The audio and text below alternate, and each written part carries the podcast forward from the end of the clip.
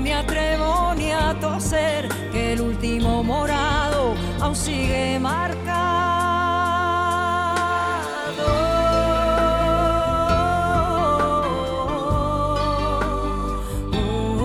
Buenas tardes, gracias del alma por estar con nosotros en este nuevo abrazo que es tu programa Trátame Bien. Soy Ana Andrea Villa Camacho y estoy en Sol 106.5, la más interactiva. En los controles está el señor Humberto. La producción de este programa es de Jennifer Peguero. Y bueno, señores, casi 11 años. Casi 11 años y contando, diciéndole a los hombres y a las mujeres qué es la violencia, cómo se mueve qué leyes nos protegen y dónde buscar ayuda. Hablando de temas que nos ayudan al crecimiento, hablando de temas de la vida. Y llegamos a ustedes estos 11 años gracias a la magia de RCC Media. Pero de inmediato vamos a decirle a ustedes nuestras frecuencias para que puedan conectar con nosotros. 106.5 FM en Higüey y Santo Domingo, en el Cibao 92.1 FM, en el sur y el este estamos en la, en la 94.7 FM y en la región de Samaná 88.5 FM nuestras redes sociales para que puedas conectar con nosotros. Andrea Becamacho, arroba Sol FM, también arroba Trátame Bien Radio, arroba Jen Peguero 30. Bueno, señores, y, hoy, yo, no quepo en esta cabina hoy. Ustedes supieron, y yo les voy a decir por qué. Porque tengo el inmenso privilegio de tener, primero, a dos mujeres que yo admiro muchísimo. Las admiro por, por una lucha que han abrazado hace muchos años. Las admiro por su sapiencia, por su sagacidad, por sus conocimientos, por su amor al tema central de este programa, por su devoción y trabajo de muchos años y de larga data a favor de los derechos, la defensa de los derechos humanos de las mujeres.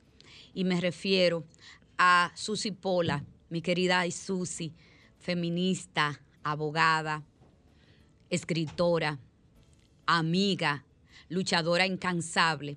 Y también a la magistrada María Rosalba Díaz, quien es procuradora fiscal y también miembro del Consejo Superior del Ministerio Público, de la Procuraduría General de la República y también, bueno, señores, amiga mía amiga. Entonces las dos son mías, mía con papel. Y aquí están con nosotros. Susi, querida, bienvenida. Gracias por estar aquí conmigo, acompañándome en esta tarde y compartir pues eh, cabina y micrófono con la magistrada María Rosalba. Primero que todo, ¿cómo están ustedes? Bien, feliz, feliz de estar aquí, de compartir este espacio con mujeres tan valiosas como ustedes, decidida. Susi, por ejemplo, es un pilar en este tema, un ejemplo de lo que es la verdadera autonomía de la mujer, de lo que es la representación de la lucha por los derechos de las mujeres. Mi respeto, mi cariño, admiración para Susi, igual para usted, magistrada Ana Andrea. Ay, Dios mío. Susi, tenemos a Susi conectada a través de Zoom. Susi, hola.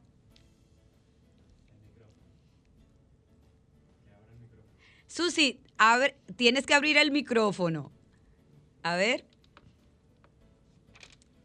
Ay, sí, mira, decía que estoy, es un honor para mí siempre venir al programa con ustedes, pero sobre todo con María Rosalba, porque María Rosalba es de los primeros ministerios públicos de Santiago eh, dedicado al tema, así como a tiempo completo en un momento dado.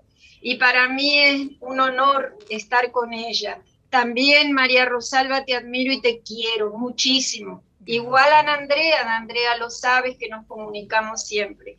Contentísima de estar con ustedes y además muy interesada con el tema, claro que sí. Susi, eh, gracias, gracias. Nos, nos emociona de, una voz como, como tú, Susi, que tengas esos conceptos de, ambas. Bueno, eh, Susi, magistrada María Rosalba, el tema de hoy es el, el desistimiento de la mujer maltratada. Y, en el post que pusimos específicamente, eh, el título versaba así, el desistimiento de la mujer maltratada. ¿Qué ocurre? ¿Impide la persecución? Pero hay muchos, hay muchos, eh, muchas aristas en este tema, mucho tabú. El tema es complejo, es delicado. Y, mucha gente juzga, Susi. Mucha gente juzga y, hace, llegan hasta el bullying y el irrespeto social a las mujeres que desisten. ¿Qué pasa ahí? Sí. En el caso de, la violencia específico, de la violencia a, la mujer, yo creo que hay, hay varias razones y si queremos ver tres razones por las cuales las mujeres víctimas de violencia eh, desisten de un proceso legal, es porque tenemos todavía procesos muy dificultosos. A pesar de que siempre lo digo públicamente, que nosotros reconocemos el trabajo que se ha hecho en todos estos años, nos falta mucho y esos procesos presentan muchas dificultades para las mujeres y, y vamos a hablar obstáculos. Además también en el caso de las mujeres, la posibilidad de la prisión del imputado muchas veces frena ese proceso para ella y desiste porque eh, se presentan amenazas y, presión muy grande social del entorno inmediato y del entorno más amplio para esa mujer. Y también por el poco apoyo que hay en todo el sistema de atención todavía, el poco apoyo emocional, vamos a decirlo así. Hay que ser muy fuerte para una mujer en esta cultura, mantener el tiempo, en el tiempo y en el espacio, un proceso contra un agresor.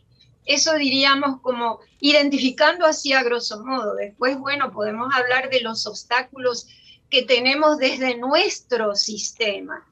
Nuestro sistema, primero, el primer obstáculo de nuestro sistema es que la definición de la víctima está valorada en nuestro derecho. Y eso las, compañeras abogadas y ustedes que son eh, funcionarias en el sistema de derecho lo saben, que no tenemos una definición penal en un derecho como el nuestro, que en el mismo derecho penal eh, tiene todo el peso, eh, digamos, garantista y de apoyo en el procesado. Hay muchas garantías para el imputado, aunque hemos cambiado. Por supuesto que hemos cambiado. Y la víctima, digamos que a partir de la reforma penal del 97 y de otras reformas que, como el Código de Niños, Niñas y Adolescentes, ya eh, en, los 90, eh, trajeron un poco el concepto de víctima, pero todavía. A mí me encanta, no sé a ustedes, ver mm, esos, esas eh, tipificaciones de la víctima en derechos avanzados donde hay una, ampliación grande a las personas que sufren eh, por delitos y, demás. Y en el caso de la violencia contra la mujer, que la comprende, que eso es muy importante. Digamos que un primer obstáculo para mí es ese. Eh, un segundo obstáculo es el caso de la, en el caso de la violencia contra las mujeres, nos falta todavía, mujeres queridas, nos falta mucha experticia en el sistema de atención, un entendimiento de este, de este fenómeno, que es un fenómeno social y cultural. Y por supuesto, el tercer obstáculo, que no es por el orden, debería de ser el primero, es que hay que desmontar totalmente la cultura que tenemos, que es una cultura que pesa muchísimo a la hora de una mujer víctima, ¿eh? Víctima, tener que iniciar un proceso. Yo creo que es un conjunto de cosas las que motivan, hacen que una mujer desista. Y dentro de las dificultades están las económicas. Nunca debemos de juzgar a una persona que desiste de un proceso penal, nunca, claro que no. Al contrario, deberíamos de tener dentro del sistema un apoyo total a esa persona aún después que desista. En el caso de, de nuestro derecho, ustedes lo van a explicar, así que no quiero coger todo el tiempo.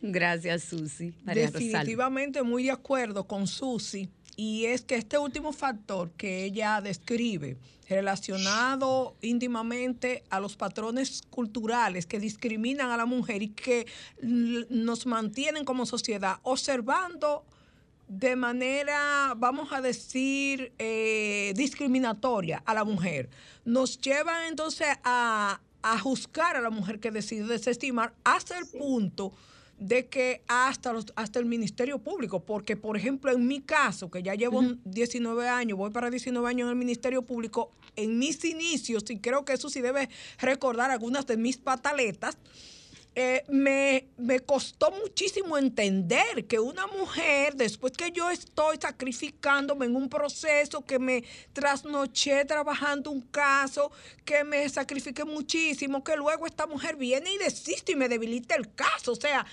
me costó entender y recuerdo que en un momento Susi tuvo que llamarme cuando yo estaba verdecita como fiscal. Me dijo, venga, Carlos Salva, no es así la, mujer, la víctima, tiene todo el derecho a tomar la decisión de no continuar con el proceso. Y poquito a poquito me fui aterrizando y en la medida que nos vamos haciendo experta en la práctica en este tema, entonces nos damos cuenta, caramba, qué difícil es para una persona, para cualquier persona como víctima presentarse ante un proceso, ante el proceso penal, dar seguimiento, aportar pruebas la ruta crítica es sumamente difícil. Pero fíjense bien que cualquier persona que es víctima en un proceso penal, se le entiende. Por ejemplo, a la víctima de robo, tú entiendes que ya no quiere continuar con el proceso porque recibió el celular del que le No, ya, que me devuelve el celular y ya yo no voy a Hay que entenderlo porque ya recibió su celular y él no va y, no va a perder clase o no va a perder trabajo para venir a este proceso. Entendemos con muchísima facilidad a cualquier víctima, pero cuando llegamos al tema de la mujer, ah, entonces ahí salen los patrones, ahí salen nuestras debilidades como sociedad.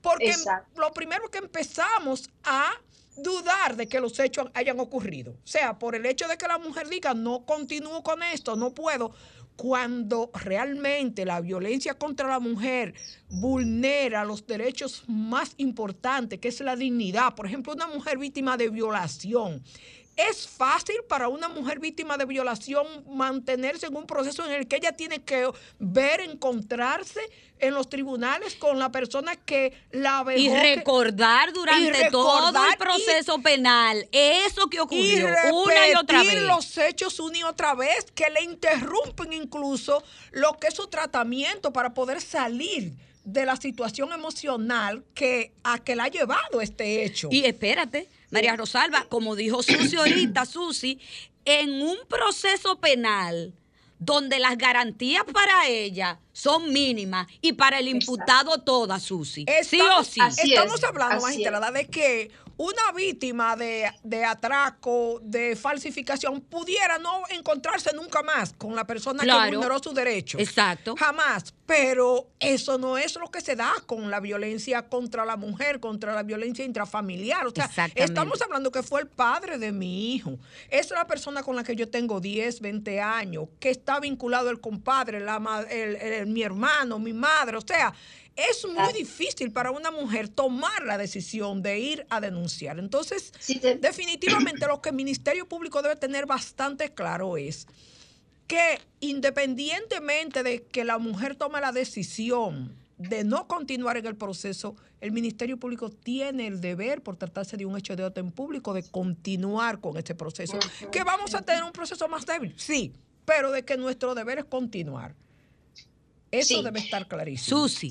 Yo, yo creo también, eh, por, supuesto, que estamos, que nosotras sabemos lo que significa por el tiempo que tenemos viendo estos casos y tratando el tema, esta estigmatización sociocultural en la mujer que denuncia. De hecho, en mi época, que soy una mujer adulta mayor, ni soñar una mujer ir a la, a la, a la autoridad a, a, acusar a nadie, no podía reclamar.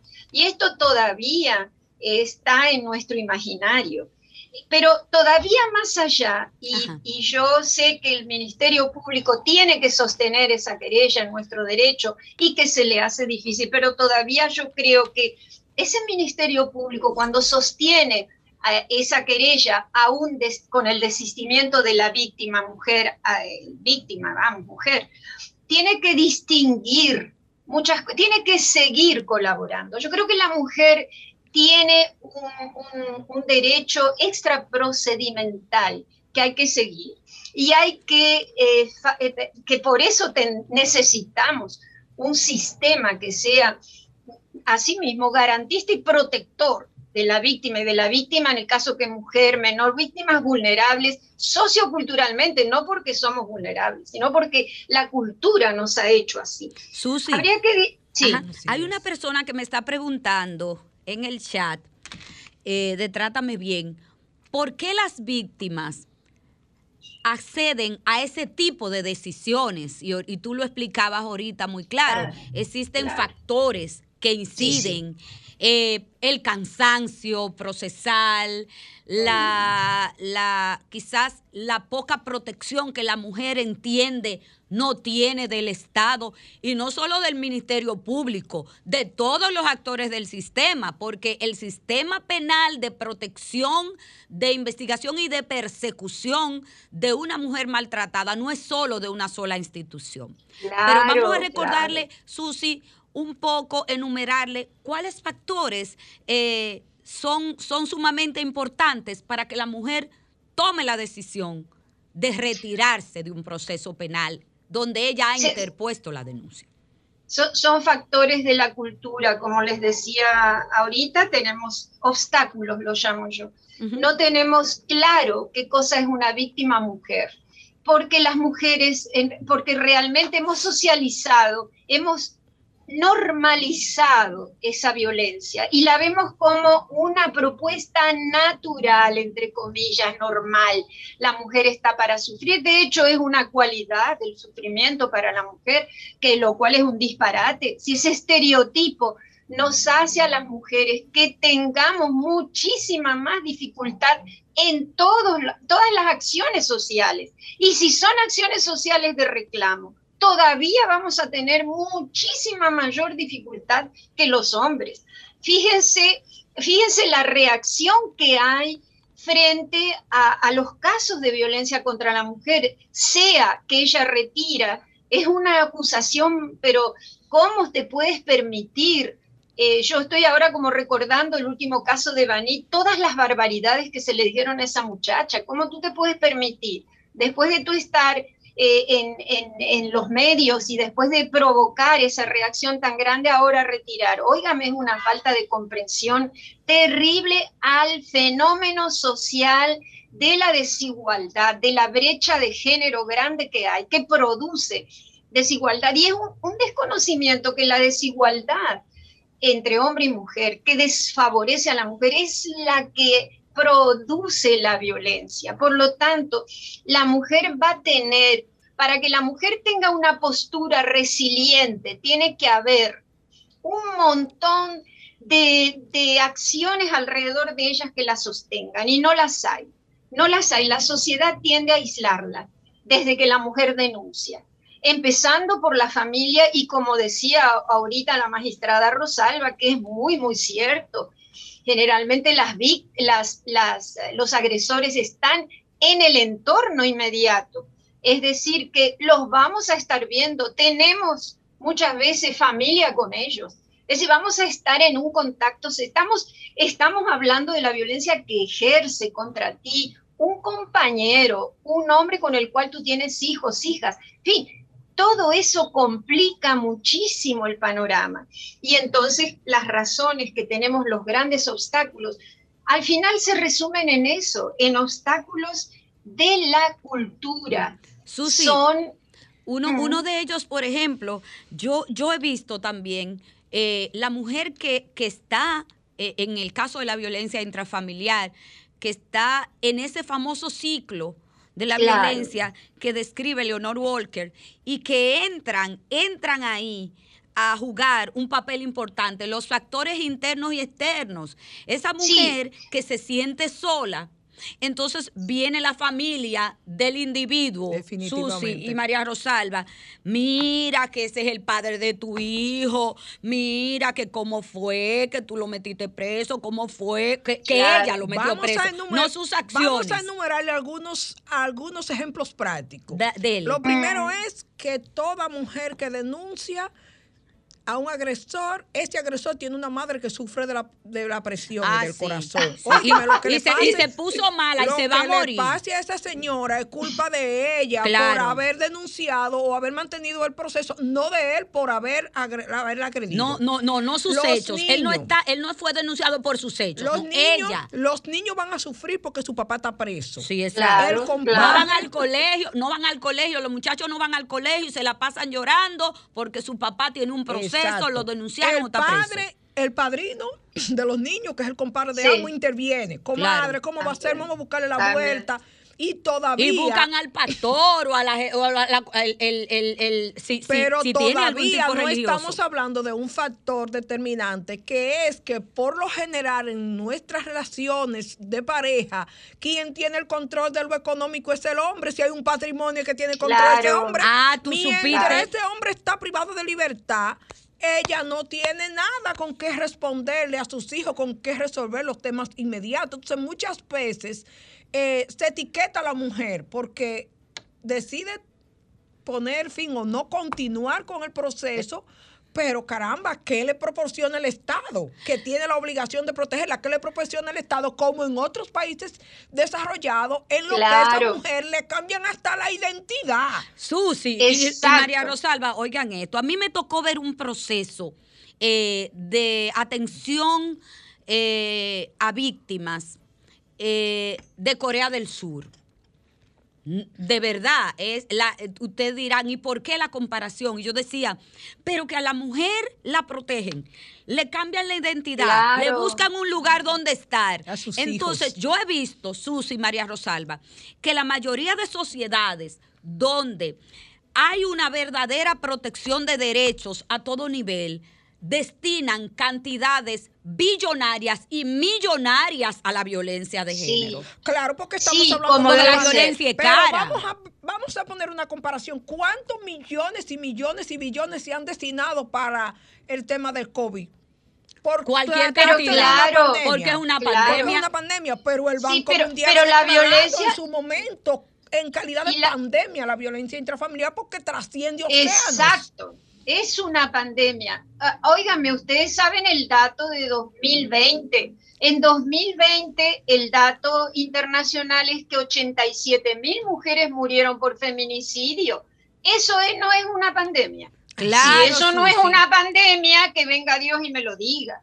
Ahora, una cosa que yo me pregunto siempre, Ana Andrea y Rosalba, es por qué hay un número de mujeres que siempre lo hay, eh, eh, hablando del ciclo de la violencia, hablando de todo este aplastamiento sociocultural que tenemos eh, las mujeres por nuestro género, hay un porcentaje de mujeres que no desisten. Y ustedes dicen, ¿cómo puede ser que no les entra? Yo sé que Seligman, Walker y una serie de psicólogos, psicólogas y trabajadores emocionales de la época de los 90, de los, de los 70 a los 90 y, y más, han explicado esto. Pero hay que decir que hay mujeres que no, que no les aplasta la cultura y siguen. Y uno las admira, yo, yo lo sé por usted, y uno hace todo lo que sea. De hecho, Ana Andrea y, y, tú, Rosalba, también, ustedes lo saben, que yo acudo a ustedes siempre, porque, claro, como mujer organizada, yo no tengo absolutamente ningún poder.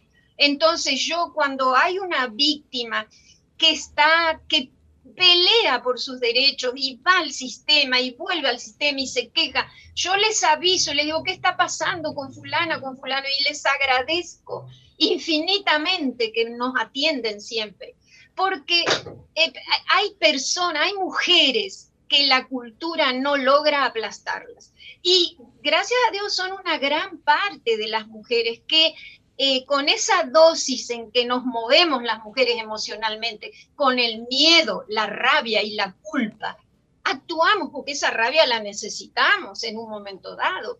Y actuamos. Y entonces es ahí donde es bueno decirle a la gente que nos oye que a las niñas, desde pequeñas, y a los niños también, a los niños hay que formarlos en el respeto, en, la comprensión, en fin, en, la, en el tema de resolver sus conflictos de manera, de, de manera pacífica a los niños y a las niñas. Pero a las niñas hay que darles poder, armas de poder, decirles que sí pueden, no darles esos mensajes porque estamos hablando de que es la cultura que nos obliga de esos mensajes socioculturales de que no, las niñas no se meten ahí, no pueden aquí, no pueden allá, estudia esto, que eso es más rápido, porque total tú te vas a casar. Todo eso hay que desmontarlo para que haya cada vez más mujeres que sí enfrenten un sistema, que aunque sea un sistema que no resuelve totalmente, pero que sí lo podemos obligar a resolver. Yo siempre les digo eso a las mujeres, acudan, hay toda una base teórica del sistema que está ahí. Vamos a movilizarla y eso da resultado.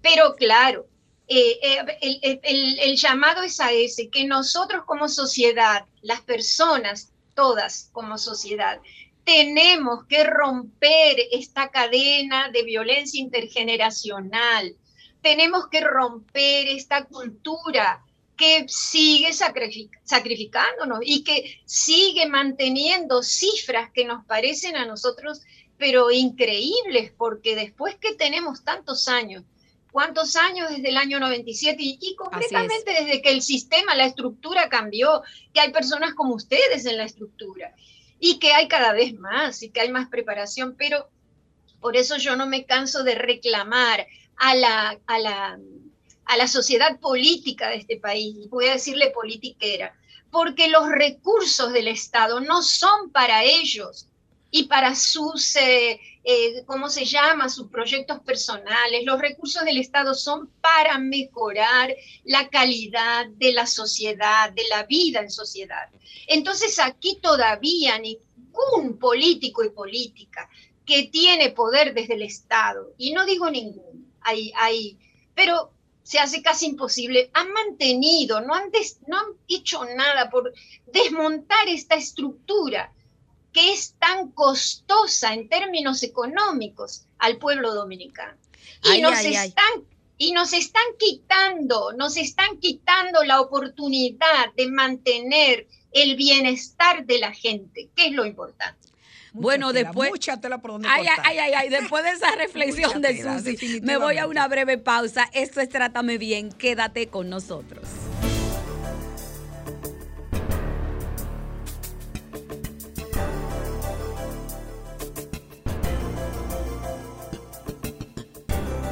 Trátame, bien. bien. ¿Qué pasa? La mujer desistió la mujer maltratada, la mujer abusada, por cualquiera de los factores que hemos conversado en el primer bloque. ¿Qué pasa, María Rosalba y Susi, en el proceso penal? Ok, está bien. Llegó un desestimiento, por H o por R. Y, y siempre recuerdo, señores, siempre recuerdo, Susi, una historia de una persona que trabajaba en el Ministerio Público. Su agresor intentó eh, abusarla con dos tijeras. La hija embarazada entra en medio e impide que el agresor cometa su acción criminal en contra de esa persona que trabajaba con nosotros. Y recuerdo un día, estaba yo en la Rómulo y llega y me dice la persona, la víctima, magistrada Andrea, yo vine a desistir. Yo le dije, pero, ¿qué pasa? Tenemos ya todos los elementos, tenemos la orden de arresto, ya tenemos el caso investigado. ¿Qué te, qué te hace desistir? Bueno, es que él me prometió, él me prometió que si venía aquí y usted le prometía que no lo iba a meter preso ya, él va a pagar el colegio de los muchachos y lo va a mantener.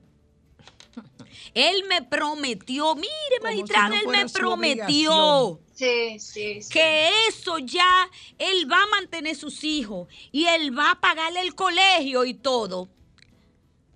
Yo le dije, Susi, debo confesar públicamente que yo le dije, dígale que venga, que vamos a conversar. Claro. Usted supo dónde está Susi, ¿verdad? Sí, sí, sí.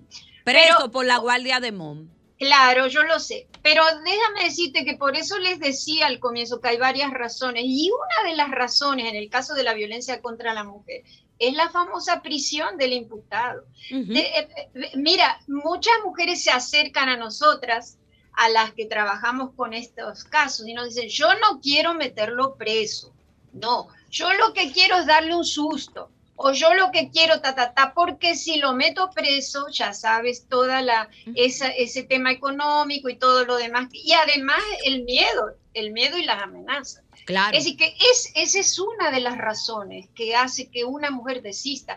Y si es un hombre que no conoce, también hay peligro, porque la, e, ese hombre amenaza. bueno, el caso de Santa, Susi, el caso de Santa de Baní. Exacto. Ese caso, no quería decir, exacto. Sí, sí, yo responsablemente lo digo. Ese caso desnudó la realidad, Susi. Claro. Y todo, a mí me dolió mucho, Susi María Rosalba, todas las barbaridades y el bullying social, el bullying social, que además de recibir su golpe, además de estar lesionada. Su, golpiza, magistrada. sí, su, golpiza, su pela, su buena golpiza y su buena pela. Recibir entonces el bullying social en contra de ella. Señores, la ignorancia es atrevida. El resarcimiento de la víctima es un derecho que dice la ley 2497. Pero ahora bien, ¿Qué pasa? El proceso penal se detiene porque la víctima desistió. Díganme ustedes es muy que cultural que la víctima solo sea víctima hasta que el imputado está privado de libertad. Eso ¿eh? es muy, muy común. O sea, ella es la pobre mujer, pero desde que el, hombre está privado de libertad ya pasa a ser la víctima y usted ve cómo se cambia y, la familia, y la familia atrás de ella y todo el mundo presionándola y el miedo y la amenaza. Siempre he dicho que la violencia contra la mujer, eh, como lo sabemos todas, es una situación que ocurre a, consecuencia de, de diversos factores pero que el Estado se ha acomodado a dejar en manos del sistema de justicia la problemática. Claro que sí, ese es, un gran problema. Esta es la este razón por la que se nos hace más pesado, porque nosotros no venimos, no recibimos una mujer que viene empoderada. Recibimos una mujer que viene muy tímida, donde ella incluso entiende que no tiene ningún derecho de denunciar.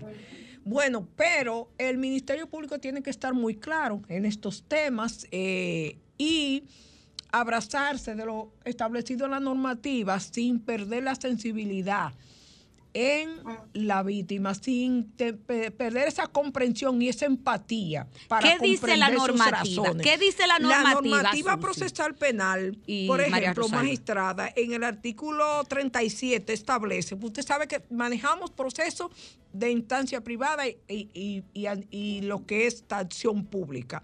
Y el artículo 37 establece en las infracciones de acción pública la conciliación que es prácticamente la figura que, que sale a relucir cuando se presenta un desistimiento. Procede en cualquier momento previo a que se ordene apertura a juicio en las infracciones de acción pública en cualquier estado de causa. Pero continúa diciendo, en los casos de acción pública, el Ministerio Público debe desestimar la conciliación e iniciar o continuar la acción cuando tenga fundamentos eh, fundados motivos para considerar que algunos de los intervinientes han actuado bajo coerción y amenaza. Señores, muy claro. O sea, la señora presentó un desistimiento, pero evalúe, evalúe el proceso, evalúe los motivos que llevan a esa mujer a tomar una decisión como esta usted ve que el mismo abogado muchas veces de la víctima es el primero que anda promoviendo que la víctima y los familiares Susi también y los mismos familiares presionando. dice, más los familiares de la víctima ¿eh? más allá el mismo artículo dice magistrada en los casos de violencia intrafamiliar y los que afecten a niños, niñas y adolescentes, el Ministerio Público solo puede procurar la conciliación cuando lo soliciten en forma expresa la víctima o su representante legal siempre que no estén en peligro la integridad física y psíquica de la víctima. Clarísimo. Entonces, el proceso penal con el desestimiento, ¿qué pasa, María Rosalba, en el proceso penal? continúa, el proceso penal como si nada, como si la víctima estuviera ahí sentada, aunque no esté. Continúa, el Ministerio Público no puede darse el lujo de abandonar el proceso porque lo haya abandonado la víctima, porque tiene la obligación de perseguir estos hechos. Pero, pero, pero Susi, ocurre algo que el Ministerio Público tiene que estar consciente que poco importa en esta materia que la víctima desista para continuar la acción penal y procurar una condena. De hecho, Susi, les cuento, y María Rosalba, que durante estas dos semanas la unidad que funciona en las matas de, de Farfán ha logrado dos condenas, dos condenas ejemplares sin la víctima. Y así ustedes saben que tenemos, como dicen los jóvenes, pilas de condenas sin la víctima. Pero a ver, Susi, hay, hay, un, hay un tema. El Ministerio Público tiene que estar claro que esto es de orden público y la víctima, la presencia de la víctima, no ata al Ministerio Público. Sabemos por todos los factores que hemos hablado, pero óyeme, Susi, los jueces tienen que saberlo también. Hay jueces, ah, hay jueces que sencillamente toman una decisión distinta a la solicitada por el Ministerio Público. Dije porque la víctima desistió todavía en el 2020 de esta fecha. Sí, se da Muy bueno que tú digas eso y que lo aclares. Eso hay que. Es más, yo diría que necesitamos publicar los casos, como esos dos casos de matas de Farfán ahora hace poco, que se que culminan perfectamente. Mira, eso quería yo decirlo y recalcarlo. En el segundo obstáculo que nombraba yo, donde decía en el caso de la violencia contra la mujer, la falta de experticia en el sistema de atención. Hay un desbalance entre, en la justicia, ¿eh? entre Ministerio Público y Poder Judicial. Haciendo la aclaración que hizo Rosalba, que me parece muy importante, que nosotros tenemos que pensar que el sistema jurídico legal no es el único ni es el más importante para terminar con la violencia. ¿Oíste? Porque en realidad la acción penal, el que una víctima sea resarcida, eso va a favorecer para su curación, para su, eh, eh, para su resiliencia, pero es muy poco. Eh, no es que la acción penal es la que va a determinar, eso tenemos que estar, pero teniendo eso claro, el, en, el, en el tema de la justicia tiene que haber un balance de capacitación, de preparación, de experticia entre el Ministerio Público y Poder Judicial. Ahora mismo en la República Dominicana, y es un poco lo que pasa en todos los países, el Ministerio Público tiene más capacitación, mayor capacitación en el tema, yo hablo el tema de violencia basada en el género contra las mujeres, por su, por su calidad de investigador, investigadora en ese momento. Claro que tiene, ustedes tuvieron que sí o sí aprender del tema, pues así mismo queremos que el, el Poder Judicial tenga que aprender sí o sí sobre el tema. Todavía sufrimos eso. Y nosotras me, me, sangra la herida porque nosotras estamos en, aquí en Santiago, precisamente últimas decisiones judiciales que han sido terribles para el tema. Entonces, ¿por qué? Por falta de conocimiento de este fenómeno sociocultural que es la violencia basada en el género. Y eh, a, comienzos de los años 2000, aquí hubo un programa excelente en la Suprema Corte de Justicia que duró, no sé, creo hasta el 2002, no recuerdo ahora, que por cierto era impartido por juezas especializadas en Argentina, lo recuerdo más por eso, porque llegué a conocer algunas. Y era un buen programa, pero eso no se continuó. Entonces, dentro de los obstáculos, ese segundo obstáculo que es la falta de, preparación que todavía tenemos en el sistema de atención, todo el mundo, hasta las fuerzas de la sociedad civil, tenemos que estar conociendo esto. Pues ahí está esa diferencia que hay entre el Ministerio Público y el Poder Judicial. Y no tienen ustedes que decir lo que lo digo yo.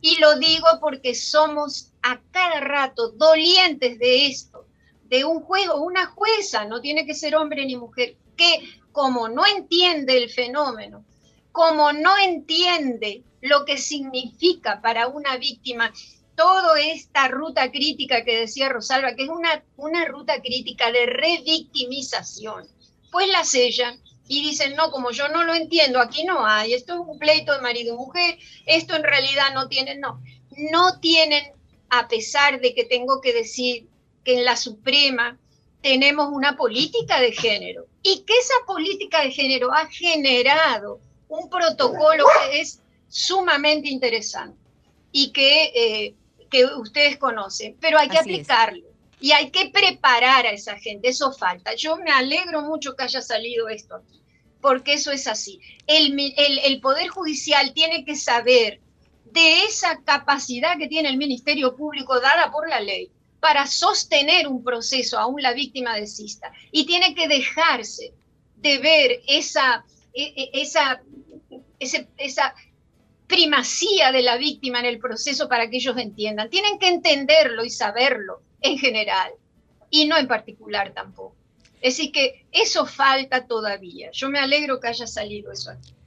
Si nos falta o no nos falta, sino que tenemos el compromiso de continuar abogando por un sistema de protección integral, que no se trate tan solo de llevar a la víctima a una casa de acogida hasta tanto esté privado de libertad el imputado, porque con este tema está más que claro que ya estando privado de libertad el imputado, entonces se activa la red de apoyo de él eh, en contra de la mujer para que desestime. Entonces, la mujer. La mujer recibe hasta amenaza. la mujer que tiene. la presión, presión. una mujer que desde el Estado recibe el apoyo de contar con trabajo, eh, educación para sus hijos y sus hijas, un techo, una red, una red de apoyo reforzándola, es muy difícil que desestime.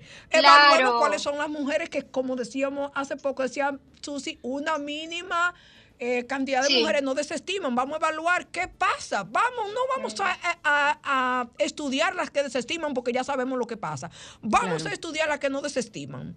¿Qué tienen estas mujeres que la distinguen de la, que desestiman? Tienen su problema económico probablemente resuelto. Vienen tienen una red de apoyo segura. de una historia de vida en la que se le formó dándole a entender que la violencia nunca será para ella. ¿Mm? Porque es la mujer que dice mi papá nunca me dio una pela. ¿Ah? Así mismo. Y usted no sabe con qué leche a mí me criaron. Ok, tú escuchas a la mujer hablando con ese empoderamiento. Esa mujer que no desestima es una mujer que tiene un empoderamiento basado en su historia de vida. Entonces el Estado tiene la obligación de trabajar para que la historia de vida de cada mujer no sea de violencia para que la violencia sea la excepción y que cuando ocurra la mujer esté lo suficientemente fortalecida como para mantener el proceso hasta las últimas consecuencias, porque ella nunca antes recibió violencia. Pero una mujer que se crió reventada a golpe por su papá, viendo al papá golpeando a la mamá, eh, siendo el mayor sexualmente por, el, por el primo, el tío, el padrino. Es una mujer con una autoestima tan baja señores. Y presa fácil. Que presa fácil, Caen todas, Recuerden, chicas, que el hombre agresor o abusador elige a su presa. Pero tener, tener muy, muy presente, y me lo digo a mí misma porque me costó aceptarlo y asimilarlo, que eh, juzgar o negar a la mujer el derecho que tenga o que tiene de no continuar en un proceso penal que tanto la lacera, que tanto la, la lastima, es una forma, señores, de despojarla de su autonomía y por vía de consecuencia es también una aplicación de violencia en su contra. Qué bueno, Rosalba, que la vemos A nivel público, que es peor todavía. Sí, porque yo recuerdo haberlo dicho hace muchos años, Rosalba. Yo me acuerdo cuando yo se lo dije a ustedes, que con cuánto dolor, y yo decía, esto ha sido un motivo de introspección mía hacia adentro, yo tengo que respetar a la mujer que desiste, porque es su, es su libertad y su autonomía. Pero si yo tuviera que pedir algo, chicas, algo, algo, sería un presupuesto. Nosotros necesitamos dinero necesitamos eh, eh, fortalecer y desgraciadamente para fortalecer un sistema de atención necesitamos dinero, necesitamos figurar en el presupuesto nacional como violencia contra la mujer. Un presupuesto protegido. Bueno, y ya, inclusivo. y ya vimos cómo se contrarresta una pandemia. El ejemplo bueno, ha en estos, dos años. ¿Cómo se contrarresta una pandemia sin dinero? Jamás. Así mismo. Hágame el favor. Y si necesitan un argumento, ¿por qué necesitamos un Porque somos la mitad de este país y nosotras somos las que más colaboramos en términos económicos. Y no lo digo yo, están las cifras ahí. Aquí hay más de 40% de jefatura de hogar femenina. Nosotras pagamos impuestos, nosotras resolvemos el problema nacional, nosotras políticamente somos las que más votamos. ¿Cuál es el show entonces que no estemos eh, visualizadas en un presupuesto que nos proteja como dominicanas? Si somos ciudadanas dominicanas, ¿por qué razón no podemos?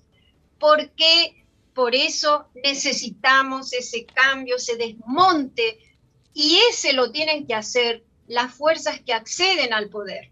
Y eso es lo que tenemos que trabajar. Ay, ay, ay, Susi, me voy a una pausa brevísima. Volvemos ya para la despedida. Son 106.5. Trátame bien. Trátame, bien. Debo pedir excusa a nuestros cómplices que nos han llamado en el día de hoy. Es que es que el tema ha estado tan bueno ha estado tan interesante que no hemos podido tomar llamadas, pero sí decirles que pueden ver este programa a través de los canales de YouTube de Sol FM. Es así, Humberto Ismael, ¿verdad? Señores, nos vamos, Susi. Mensaje final, después de todo esos fuetazos que usted, María Rosalba, dieron. Y mensaje final brevísimo de cada una en el día de hoy. Bueno, el reto lo puso Rosalba y le llamó pandemia. Nosotros necesitamos que el Estado administrado en este país tome conciencia y asuma eh, definitivamente el fin de esta pandemia. Y es el Estado el único que puede, con sus programas de educación, sus programas de apoyo al sistema de atención, sus programas de, en fin, de protección a las poblaciones con perspectiva de género, que somos la mitad de la ciudadanía. Gracias, Susi María Rosalba. Mi mensaje tiene que ir dirigido necesariamente a, mis compañeros, a mis iguales fiscales que trabajan tema de violencia todos los días. No nos conformemos con quedarnos en el escritorio porque sabemos con qué tipo de víctima estamos tratando y su problemática. Entonces, vamos más allá. Busquemos testimonio en su red de apoyo, busquemos pruebas eh, materiales, de tal forma que en el caso de que la víctima decida desestimar, entonces nosotros pudiéramos contar con un caso fuerte. Y a la sociedad que por favor, que no juzgue a, la las víctimas cuando decide eh, desestimar, porque es una forma de violentarla. Ay, ay, ay. Gracias, Susi Pola. Gracias, señores. He estado con dos mujeres grandes y con el abrazo que le doy a ambas y mi gratitud pública por todo lo que significan en mi vida profesional. Muchísimas gracias. Nos abrazamos la semana que viene. Bye bye. Sol presentó Trátame bien, Trátame, bien, de la mano de Ana Andrea Villacamacho. Trátame bien, Trátame, bien, porque ya basta de silencios que duelen y matan.